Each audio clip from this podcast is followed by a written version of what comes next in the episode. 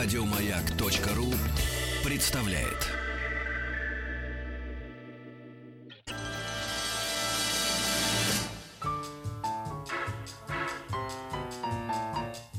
Научно-популярный радиожурнал. Кафедра.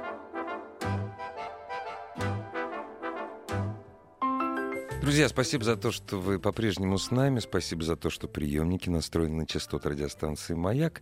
И эта страница по традиции посвящена истории нашей великой Родины. Истории совсем недавней, потому что 19 век, поверьте, это было почти вчера. Изобретение велосипеда и наполеоновские войны. Рождение импрессионизма и появление фотографии. Восстание декабристов и манифест коммунистической партии. Все это Великий девятнадцатый. У нас сегодня в гостях кандидат исторических наук, доцент Центра изучения религии РГГУ Петр Георгиевич Чистяков. Здравствуйте. Добрый день. Спасибо за то, что в свой выходной вы отдали часть своего времени радиослушателям радиостанции «Маяк». Спасибо вам. Знаете, у меня, я так подумал, у меня мой, все мои прадеды, они были рождены в XIX веке, не говоря уже о прапрадедах. У нас сегодня тема «Как зачем и кто э, ходили в церковь в XIX веке, э, как верили, какие были обряды. И вот у меня написано, как зачем ходили в церковь наши прапрадедушки. Это говорит о том, что это совсем близко, это совсем недавно. У меня первый вопрос. Петр Георгиевич, мы сегодня, я предложил поговорить именно о горожанах. Во-первых, это и, и источников больше, наверное, да.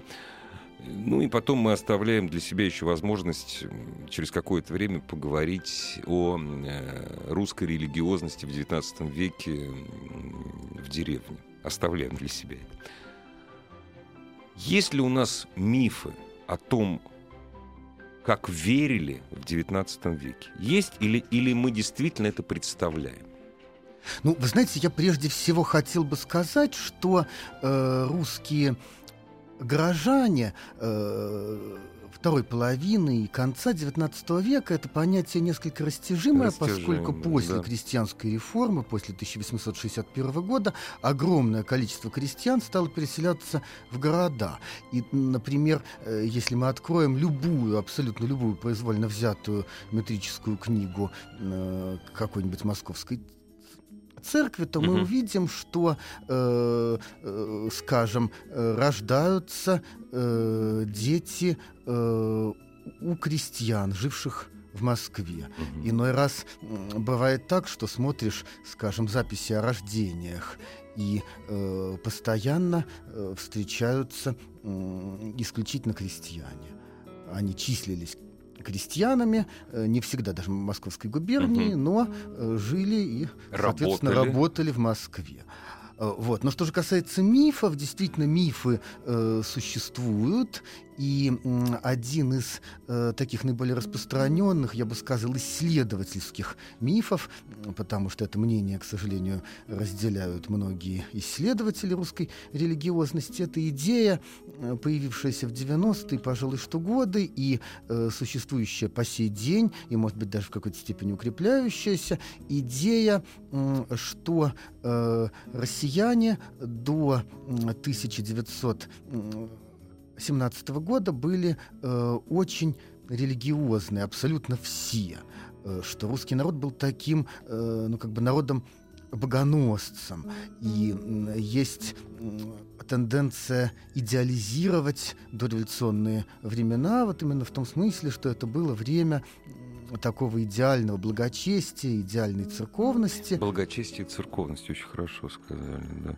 Тогда я прошу прощения, сразу там, ну, это не является предметом нашей сегодняшней беседы, просто сразу, когда ты слышишь такую точку зрения, хочется спросить, а в каком веке родились те, неважно, сельские люди или горожане, которые убивали священников – разрушали церкви, вот, разрушали и грабили, вот, и становились безбожниками и воинствующими именно атеистами. Ну, это так.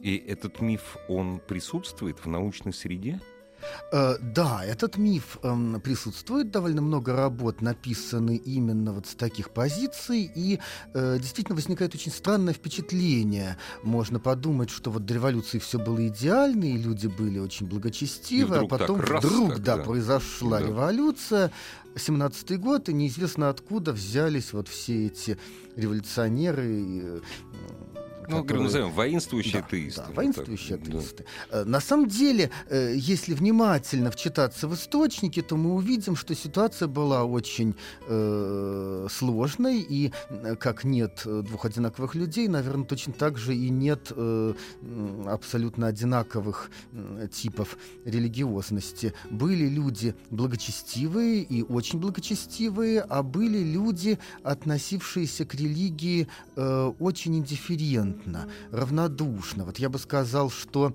в XIX веке для дворян была характерна э, такая, скорее, номинальная, скорее декларативная религиозность, и э, это вполне объяснимо.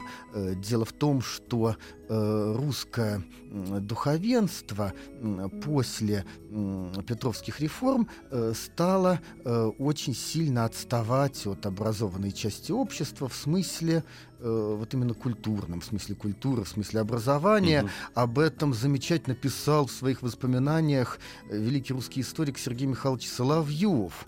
Он сам был, как известно, выходцем да. из духовенства, и он знал положение своего сословия не понаслышке. У него есть полный драматизма, вот буквально страницы, он э, говорит о том, что прежде, до Петра, э, духовенство имело э, преимущество перед всеми остальными в силу своей образованности, а теперь оно потеряло это преимущество, потому что оно осталось в э, дореформенной России. Петр I отнесся деликатно к духовенству, в том смысле, что он не заставил э, священнослужителей брить бороды, не заставил их носить европейскую одежду, но в результате духовенство оказалось в такой своего рода, в кавычках, резервации. Ну, с, э, можно представить себе, например, что э, до Петровских реформ э, священника не так просто было по одежде отличить э, от мещанина или от купца. Даже так? Все носили, да, примерно э, вот такую же одежду, как современные священники, угу, в сущности, рясы или подрясник. Да. Это просто кафтан. Цвет Можно разный, прийти, да. например, в оружейную палату, и э, там хранится кафтан Петра Первого, который он носил в юности, со соответственно, до поездок в Европу. Но это э, просто самый обыкновенный подрясник. Э, цвет отличается, он такой, я бы сказал, бирюзовый, но, собственно, и подрясники не обязательно черные. Не обязательно черные, конечно. Вот, смотрите, вторая половина XIX века. Несмотря на то, что, э, как вы уверяете, нет смысла вам не верить, что действительно российское дворянство э, мнит себя более образованным, чем российское духовенство, но ведь все-таки религия, она же не просто, это государственная религия.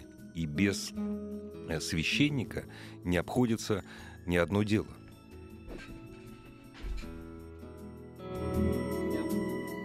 Без священника не обходится ни одно дело, ни одно дело не начинается безмолебно, нельзя жениться без свящи и так далее, и так далее, и так далее. Это вот, вот как, дворянство продолжает, городское дворянство, оно играет в игру или как, или что это? Ну, э, они, э, конечно, не воспринимали это как игру.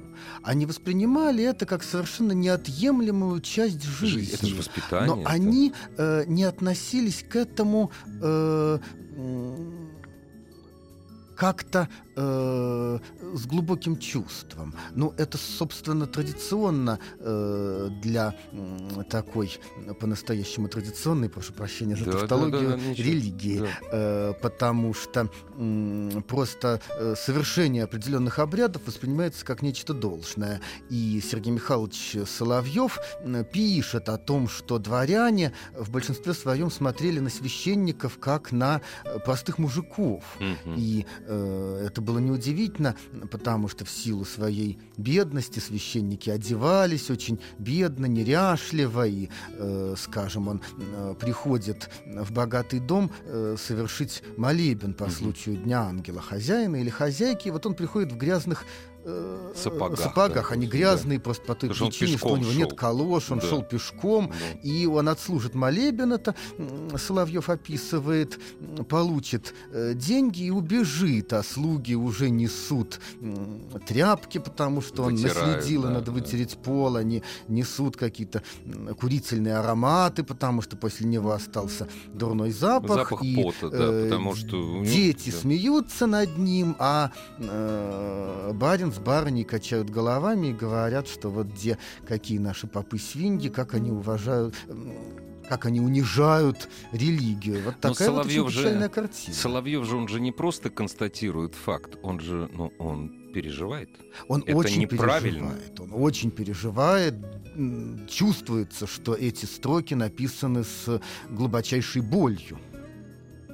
И выход какой видит Соловьев? Никакого не видит. Просто здесь он уже констатирует, что, э, ребят, мы да, дошли до черты. к сожалению, это просто констатация факта. По поводу выхода, как-то пытались рассуждать э, думающие священнослужители на рубеже веков, э, когда обсуждались перспективы возможного собора и всяческих реформ, но это уже все-таки немножко другая это история. Это другая история, абсолютно. Дворяне — это, конечно, хорошо. Их было не так много. Тем более дворянство крупнопоместного. Тем более дворян, как мы бы сейчас сказали, разумеется, притягивая за уши к шее олигархи. Вот мещане, которых было гораздо больше. Купечество, которое жило в городах. Богатое, ну, в городах, как правило, богатое купечество жило. жило. Это я просто в 19 век упал в деревенское сословие, поэтому сказал «жило». Купечество, которое жило в городах. Вот роль религии в их жизни.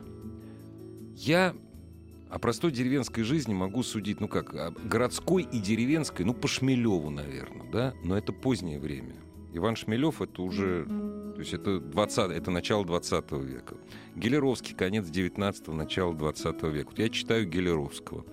От Москва и москвичи. Открытие Елисеевского магазина. Ну, казалось бы, где бизнес — это крупный бизнес европейского плана. Дорогие друзья, если кто-то не знает, эм, бизнес Елисеева — это не торговля едой, это торговля вином. Все деньги дома Елисеевых были сделаны на заморских винах. А еда, ну, еда тоже продавалась, но это так, это побочный продукт. Разумеется, на открытии э, главного дома Елисеева, а первый магазин Елисеевский был открыт в Москве, разумеется, служится молебен. С этого начинается казалось, а это время это совсем недавно.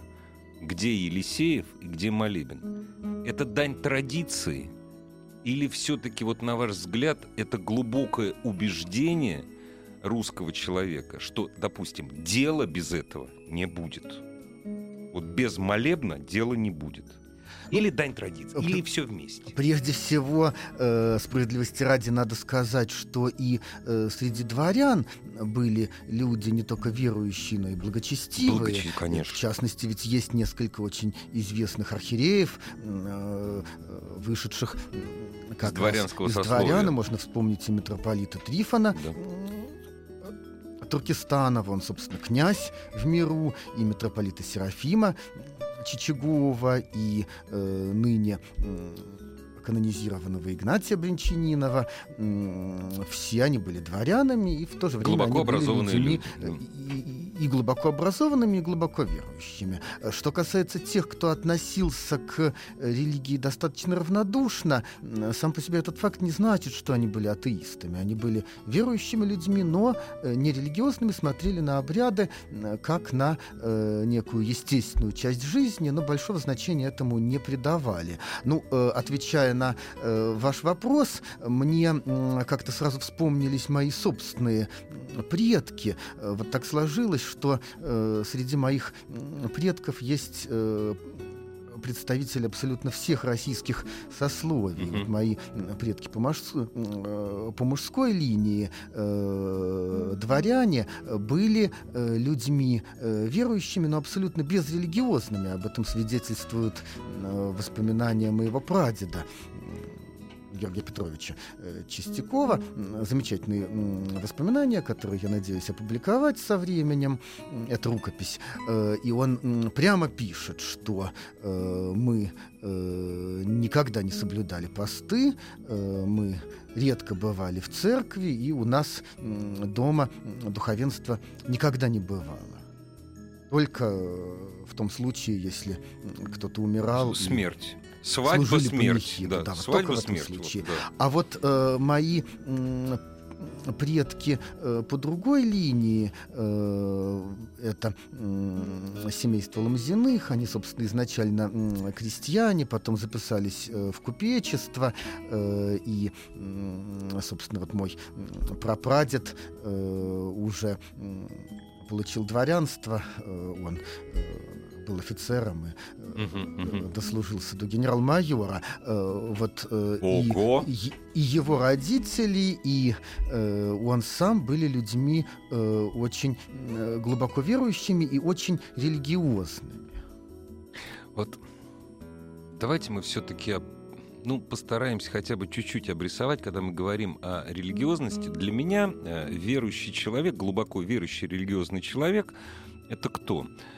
Э, человек, который регулярно посещает церковь, человек, который соблюдает обрядовость церкви, и человек, который участвует в жизни общины. Для русской православной церкви это очень важно. То есть я всегда считал, что человек, который говорит, я верю в Бога, но в церковь я хожу раз в 10 лет, и главное, что в жизни братьев своих, в жизни общины не участвую, участвовать можно по-разному, но тем не менее не участвую вообще, ну, это такое, это сам, самоназванный верующий. Вот верующий человек в 19 верующий и религиозный человек в городе 19 века. Насколько церковная община, она связывала людей – Потому что, ну, если брать Москву, церквей было чуть-чуть побольше, чем сейчас. Те, кто те говорят, что вот перестаньте строить церкви в Москве, ребят, вы не представляете, сколько их было до этого.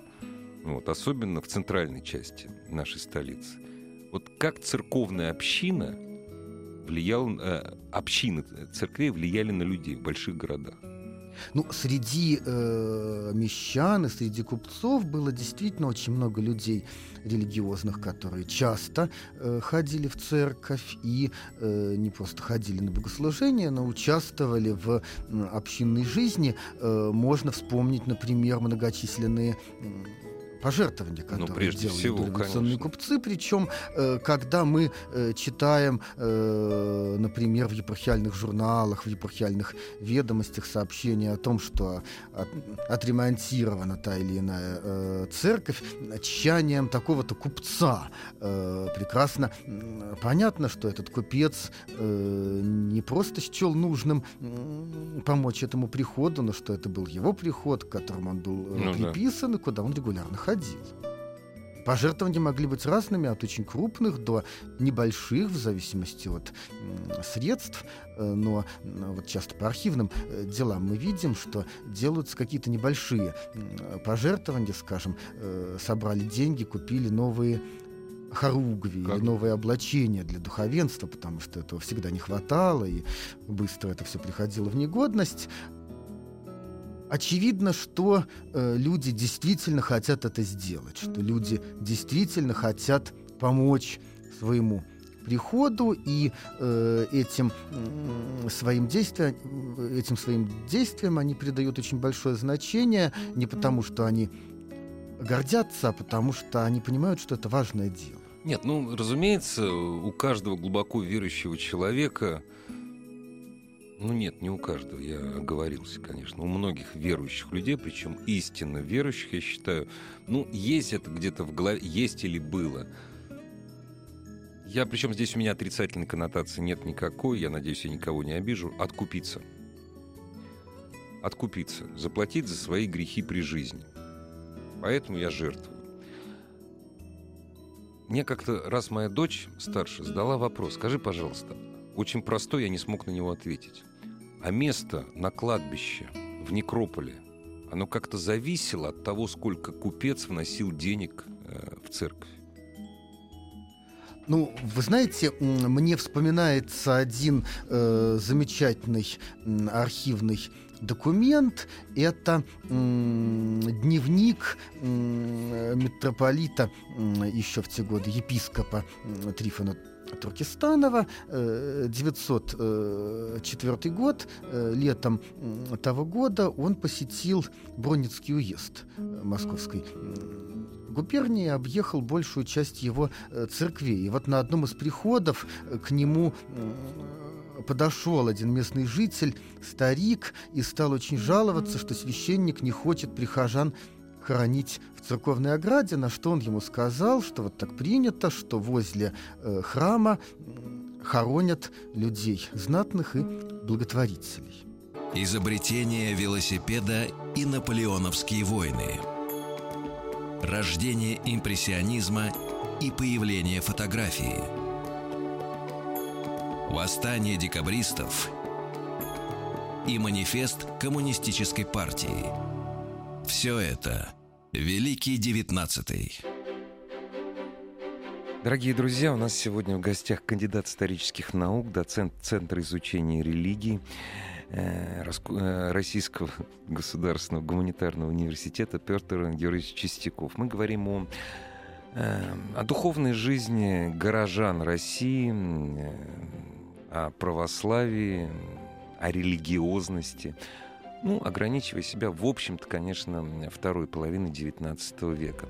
Знаете, говоря о некрополях, можно я заберу немножко времени, обращусь к нашим радиослушателям. Я этот вопрос уже задавал пытливым нашим радиослушателям, которые живут в России, особенно кто живет в, Подмос... в Москве и Подмосковье. Ответа пока не получил. Дорогие друзья, если кто-то из вас знает загадку нагробия на одном из некрополей о котором я сейчас расскажу, ну, сообщите мне. Мне не... в советское время, когда э, Иерусалимский, ну, Воскресенский монастырь э, принадлежал государству, мне музейные работники не могли рассказать. Когда монастырь передали Русской Православной Церкви, никто из священников мне не мог это рассказать. Утеряно все. Если в Новоиерусалимском монастыре, э, значит, монастыре Воскресенском стоять спиной к подземной церкви, лицом к главному храму, слева, рядом с могилой, ну, недалеко от могилы, там, отрока 7 лет какого-то, который, кстати, стал, ну, в смысле, эта могила стала героем одного из произведений Акунина. Есть могила, это плита, покрытая арабской вязью. Там лежит мусульманин. Мне никто не может объяснить этот феномен. Я нигде больше не встречал э, захоронений, мусульманских захоронений на территории православных э, церквей и монастырей. Это удивительная вещь, и никто не знает. Вот, вот лежит, представляете? Интересно, интересно. Да ну, э, прежде всего, конечно, нужно, чтобы посмотрел арабисты, просто элементарно прочел. Прочитал. Да. Вот я вот обращаюсь к нашим радиослушателям, кто знает арабский. Ребят, арабский язык, в смысле, письменность арабская, сотни лет не меняется. Вы можете это прочитать. Причем довольно хорошая сохранность. Судя по всему, это э, плита, ну, ну, самое позднее, самое позднее, середина 18 века, судя по сохранности. То есть все читается. И вот понять, ну, можно догадаться. Э, насколько я знаю, э, мусульманской общины там не было. И, соответственно, нигде в окрестностях не было мечети. Но наверняка кто-то из мусульман мог там жить. И наверняка кто-то мог жертвовать деньги монастырю из подданных России, исповедующих ислам. И, наверное, он попросил похоронить себя, ну, за неимением возможности э, на мусульманском кладбище, попросил, пох... и ему в знак уважения оказали эту честь, похоронили мусульман. Фанта... Это, кстати, говорит очень много о сказках, о веронетерпимости – в Российской империи, что вот были вот христиане и нехристи. Вопрос очень интересный, потому что действительно кладбища были строго Да, конфессиональны. конечно. Кон- Вот лютеранин не мог быть похоронен на православном кладбище. Ну вот поэтому я и говорю, что прежде всего надо прочитать, потому что, ну а вдруг, скажем, это какой-нибудь восточный архиерей антиохийского патриархата. Да, кстати, да. Весьма вероятно, и никакого отношения к исламу захоронен там человек. Дорогие друзья, суббота-воскресенье, если вы живете в Москве или в области, это время посещения, ну, красивейших мест России. Э, Рядом с Истрой Новый Иерусалимский монастырь. Мало того, что это одно из красивейших мест э, в нашей стране, так это еще одно из самых главных исторических мест в нашей стране. Посетите, посмотрите, проведете там хорошо время, там просто прекрасно, в любую погоду. И вот зайдите, посма- посетите подземную церковь, она единственная такая в Москве, вот рядом с подземной церковью э, как раз находится это захоронение. Ну, мы возвращаемся к нашей беседе. Я вспоминаю «Лето Господне», Шмелева. Я часто вспоминаю этот отрывок, он там описывает м, обед во время поста, да, и с коромником хорошо подавали. То есть э, за одним концом стола э, сидят, э, ст- стол покоем традиционно, да, на одной стороне сидит духовенство и постящиеся, на другой стороне сидят скоромники.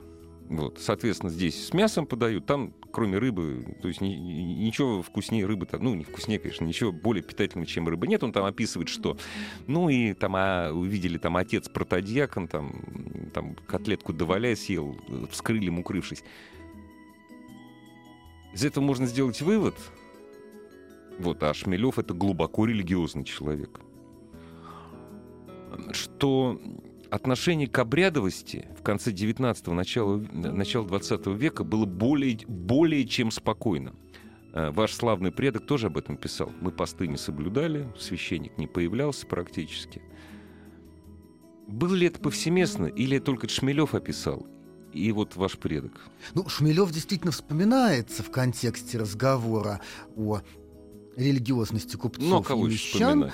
Э, Что касается э, соблюдения постов, то действительно э, их соблюдали не все.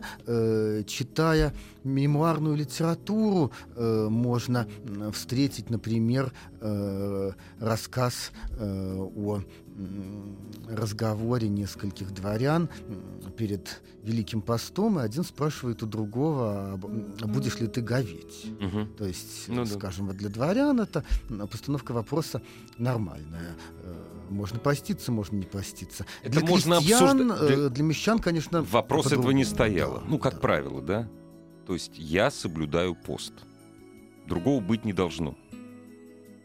Или как? И были крестьяне, которые действительно м, говорили с большим осуждением, что вот э, что барин не постится, что барин пост Мгм. ест мясо. Э, такие э, случаи есть, они зафиксированы. Но в то же время м, я никоим образом не буду солидаризироваться с теми исследователями, которые считают, что абсолютно все крестьяне м, были строги в этом вопросе. Э, можно, я думаю, при известном э, старании найти и крестьянина, который постился не строго. Нет, ну мы Просто с и вами- среди мещан, и среди крестьян, У нас с конечно, вами цели нет э, доказать одну единственную на все времена э, верную точку зрения. Да, У нас нет такой. не раз- было, её не не было, и сейчас ее нет, надо просто раз... То есть попытаться понять. Мы пытаемся понять, как жил человек, русский человек того времени, чем он жил, как он верил, во что он верил. Есть такая немаловажная вещь, как брак. Ну, действительно, это вещь важная. Брак должен быть освящен церковью. да? Разводиться нельзя. Количество разводов, по идее, в, коли- э, в- конце XIX века в среде горожан должно сильно вырасти по сравнению с тем, что происходило в XVII-XVIII веке. Как оно происходило? Как оно было? Вот развод. Это же невозможно. Развестись невозможно. Ну, в, э, в православной церкви это возможно. Это Каким невозможно, образом? это невозможно в католической. В католической церкви, вообще да, невозможно, да. Это невозможно категорически. В православной церкви это возможно, Каким но до образом? революции это было очень сложно. Мгм. Потому что, во-первых, э, существовали э, строго определенные э, условия, при которых развод возможен. Мгм. Это может быть уклонение от православия. Да. Это может быть аморальный образ жизни. Угу. Или, э, скажем, м, неспособность одного из м, супругов Где-то рождение. Да, это тоже То рассматривалось это как тоже- основание для Ага, развода. ага. Или если человек безвестно отсутствует на протяжении очень долгого времени. Это заочно можно Но во развести. всех случаях э, это была очень длинная, очень сложная процедура. Э, сначала дело рассматривалось э, в консистории, э, причем консистория м, предлагала э, супругам все-таки по возможности примириться. И вот эта м, переписка э, с желающими развестись могла продолжаться очень долго, буквально несколько лет. И в конце концов, если все-таки были э, приведены весомые аргументы, э, дело передавалось в Синод. Все- то есть это на уровне Синода? Да, да, это на уровне Синода, и окончательное решение принимал уже Синод. Синод именно. То есть самый высокий уровень Русской Православной Церкви. В каждом конкретном случае. Но многие дела застряли на уровне Консистории. консистории, поэтому в консисторских архивах сейчас э, сохранились дела о разводе, но на самом деле это дела людей, Ага. которые вот так и не были разведены. Скажите, пожалуйста, а церковь позволяла разводиться? Ну, наверное, нет, я просто не знаю. Разводиться с заключенным. На каторгу отправили. Отправили на каторгу, допустим, на 20 лет. Можно развестись? а? Я вас поставил в тупик этим вопросом. Вот, понимаете, вот так если задуматься, из исходя из обычной практики, зачем человек женится? Традиционно. Для того, чтобы продолжить род человеческий, род Божий. Если я вышла замуж, а у меня через три дня за убийство, к примеру, мало того, что он грешен, убил, да, так его отправили еще на 25 лет на каторгу, я от него не буду иметь детей. Коллизия. Но это я, на самом деле, я не Ну, крючкотворничаю, нужно но... проверять, да, мне проверять, вспоминаются такие случаи, но, конечно, Да. как э, историк я скажу, что это надо Скажите, пожалуйста. законы и архивные Нет, материалы. мне это говорю, я не, не пытаюсь ни вас, ни себя поставить в тупик, мне в голову это пришло, что с точки зрения, как мне эм, кажется, мне, атеисту, кажется, в общем, православной логики, это нормально. Это развести. логично, но, Логично. собственно, и консистории, и синод э, не всегда поступали строго логично, и бывали, например, случаи, э, когда человек м, пропал, допустим, э, супруг и его жена на протяжении многих лет э, Не знали просто друг не знает, жив он или где-то уже скончался, И но если тем нет не менее их не доказательств смерти, разводили, да, да, поскольку да. нет доказательств э, Мгм. его смерти, и в консистории ей говорили, а вдруг он куда-то уехал и где-то живет, а вот мы тебя разведем, вот что это будет. Грех, Мне да, вспоминается, да. что у Куприна в одном из рассказов такая вот коллизия упоминается. Там одна э, женщина, которая вот никак не могла развестись. Не, ну здесь э, определенная логика есть. А вот интересно, а с умалишенными тоже вот Можно было можно развестись, развестись, да. можно. Нельзя можно, иметь э, детей, Можно, что- но опять же сложно. Тут можно Сложно. вспомнить э, Николая Семеновича Лескова, Лесков, да, у да. которого э, в результате э, очень сложно все сложилось э, с браком, потому что его э, супруга с- сошла с ума и э, постоянно находилась в сумасшедшем доме, э, но развести с ней э, ему не удалось, и поэтому второй его э, брак был гражданским, что, естественно, не приветствовалось. Ему пришлось стать крестным своего сына Андрея, да. э, чтобы, соответственно, таким образом все-таки некий статус ему Мгм. придать. Придать, да. Очень короткий вопрос. А допускалась ли запись о браке в актах гражданского состояния в XIX веке без э, венчания? Нет, нет, категорически м, не кати- допускалось. Э, брак мог быть э, только церковным. То есть и, э, и считалось с точки зрения законодательства, что любой человек обязательно какую-либо религию исповедует. Если он не, м, не, не православный... То есть в актах э, гражданского состояния возможно, только он- освященный его конфессией брак. Да, да, только освященный его конфессией. Мгм. Если он не православный, то, быть может, он католик или старообрядец или Ну да. протестант. Если он не христианин, то, наверное, он мусульманин или еврей.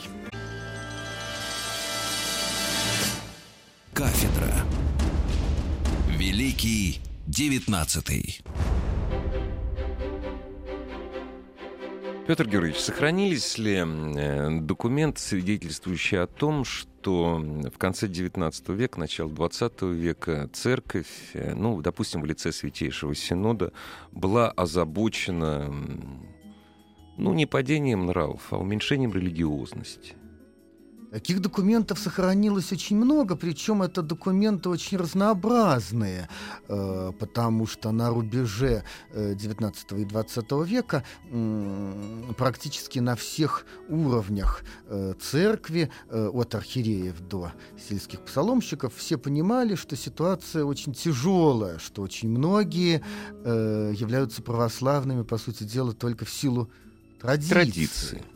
То есть названный Не хочется говорить формально, э, потому что они сами э, не рассматривали свою религиозность как что-то формальное, Нет, что конечно. для галочки. Нет, Но, нет. э, собственно, По внешним признакам, думающим да. священнослужителям было понятно, что они религиозны в силу традиции. Если внешние условия изменятся, то, соответственно, все рухнет, а они станут Мгм. атеистами, собственно, что и Что произошло. произошло? Есть очень разнообразные источники. Это и статьи в церковной прессе, и выступления священслужителей на разных э, съездах Форумах, да. духовенства. И замечательные есть в э, 1905 году э, написанные по просьбе Синода отзывы епархиальных архиереев о э, возможной церковной реформе. Это была инициатива Победоносцева, Победа- предпринятая им буквально незадолго до отставки, но он надеялся, что э, все архиереи скажут, что никакие реформы не нужны, потому что ему представлялось, что идея о необходимости реформ это идея э, столичного э, духовенства, людей м, по сравнению с духовенством сельским и в целом провинциальным, э, в общем-то, избалованных. Да, Это да. богатые приходы, ну и вот мгм, они, мгм. как казалось э, Константину Петровичу, что называется, жиру бесятся. Но э, отзывы показали абсолютно обратное, потому что все архиереи э, высказались за реформы, но в той или иной степени, более или менее смело, но абсолютно все. Они были опубликованы, эти отзывы, сразу же в синодальной типографии. э, В этом не было никакого секрета, и сейчас они переизданы, они доступны всем желающим. Это можно прочесть. А что предлагалось? Э, Самые разные были мысли и восстановление патриаршества, это предлагали очень многие, и разные меры для собственно, э, оживления Церковной религиозной жизни. жизни, э, сделать богослужение более понятным. Э, ну, конечно, никто практически не предлагал Перейти на русский взять язык, перейти да, на русский язык, но да. хотя бы, допустим, апостолы Евангелия Мгм, читать мгм, по-русски э, какие-то отдельные э, элементы русского языка современного вводить в богослужение, больше проповедовать, потом э, Проповедь, она на многие, русском языке, э, да. да, да, в XIX веке многие священники э, проповеди э, просто никогда не читали. А Потом многие предлагали возродить э, выборность духовенства для того, чтобы приход мог сам из числа своих м, прихожан предлагать э, кандидата для рукоположения в священный сан, потому что очень большая проблема этого периода это то, что э, священник очень часто воспринимается чужим человеком в приходе. То, что называется в современном мире, не пользуется популярностью. А священник в общине, надо не забывать, это не просто церковь, здание, куда приходят молиться, это центр общины. А руководитель общины, пастырь, должен быть своим. И это было революционно, поэтому не прошло. Вот подобные предложения. Ну, это не прошло э, По разным причинам. действительно, потому что это было революционно, собственно. Не ко времени. э, сразу, да, после м, 1905 года Николаю II э, был подан проект возможного собора, и, собственно, предсоборное присутствие работало, но император решил это отложить, э, сказав, что ну вот время еще не наступило. Ну, а потом оказалось, что Уже наступило поздно, да. время только после 2 марта 17 17 года, да. только после отречения. И э, сразу, буквально в первые дни э, после отречения, началась подготовка к собору, и летом э, 17 года собор э, начал свою работу. Это было удивительное событие, потому что это ведь был э, первый поместный собор русской э, церкви за весь синодальный период. Но оказалось, что время уже упущено. А скажите, мы говорю, вы вышли уже совсем за 19 век. Вот а патриарх появился без, э, точнее, вернулось патриаршество без давления извне. Это было дело церкви. Да, это была исключительно церковная угу. инициатива. И э, это событие рассматривалось, как сегодня сказали бы, как такое событие знаковое, знаковое как да. символ завершения синодального периода и символ э, возрождения э, правильного традиционного православия. Да. Что все, да. э, синод, Мы... собственно, не был уничтожен, он продолжил свое существование, но уже как орган при патриархе. Не более того.